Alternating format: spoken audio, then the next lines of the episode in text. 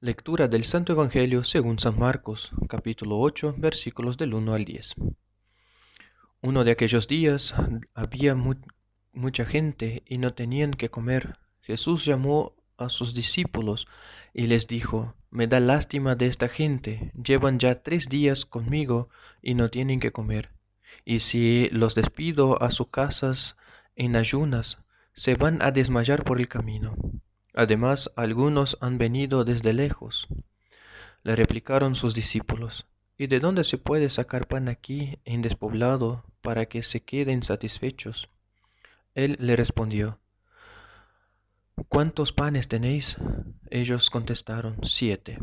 Mandó que la gente se sentara en el suelo, tomó los siete panes, pronunció la acción de gracias, los partió y los fue dando a sus discípulos para que los sirvieran. Ellos los sirvieron a la gente. Tenían también unos cuantos peces. Jesús los bendijo y mandó que los sirvieran también. La gente comió hasta quedar satisfecha, y de los trozos eh, que sobraron llenaron siete canastas, eran unos cuatro mil. Jesús los despidió, luego se embarcó con sus discípulos y se fue a la región de Dalmanuta. Palabra del Señor.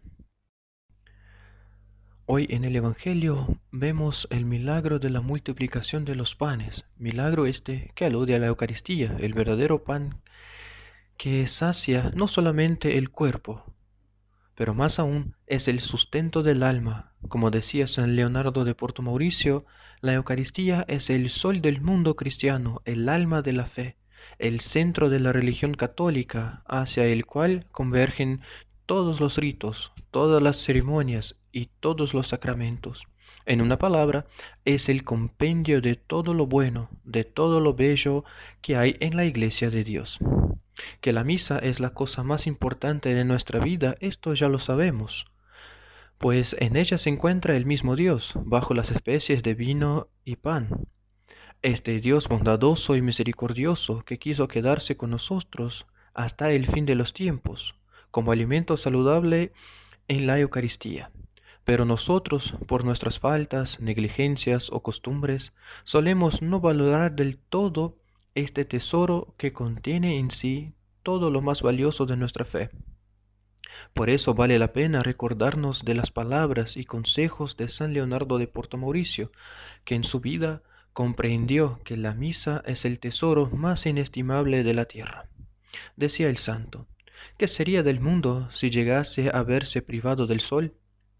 Ay, no, no habría en él más que tinieblas, espanto, esterilidad, miseria horrible. ¿Y qué sería de nosotros faltando la misa? Ah, desventurados de nosotros, estaríamos privados de todos los bienes, oprimidos con el peso de todos los males, estaríamos expuestos a, ser el blanco de todos los rayos de la ira de Dios. El, angélico doctor Santo Tomás de Aquino explica cuáles son nuestras deudas u obligaciones para con Dios, y entre ellas cita especialmente cuatro, y todas son infinitas. La primera, alabar y honrar la infinita majestad de Dios, que es digna de honores y alabanzas infinitas. La segunda, satisfacer por los innumerables pecados que hemos cometido. La tercera, darle gracias por los beneficios recibidos. La cuarta, en fin, dirigirle súplicas como autor y dispensador de todas las gracias. Ahora bien, sigue diciendo el santo, ¿cómo se concibe que nosotros, criaturas miserables, que nada poseemos en propiedad, ni aun el aire que respiramos, podamos sin embargo satisfacer deudas de tanto peso?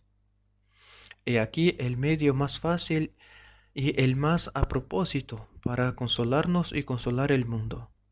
Procuremos asistir con la mayor atención al mayor número de misas que nos sea posible. Pidámosle a María Santísima la gracia de cómo ella lo recibió con un corazón puro, así también nosotros podamos recibir a nuestro Señor en cada santa misa con un corazón puro y lleno de devoción. Que así lo sea.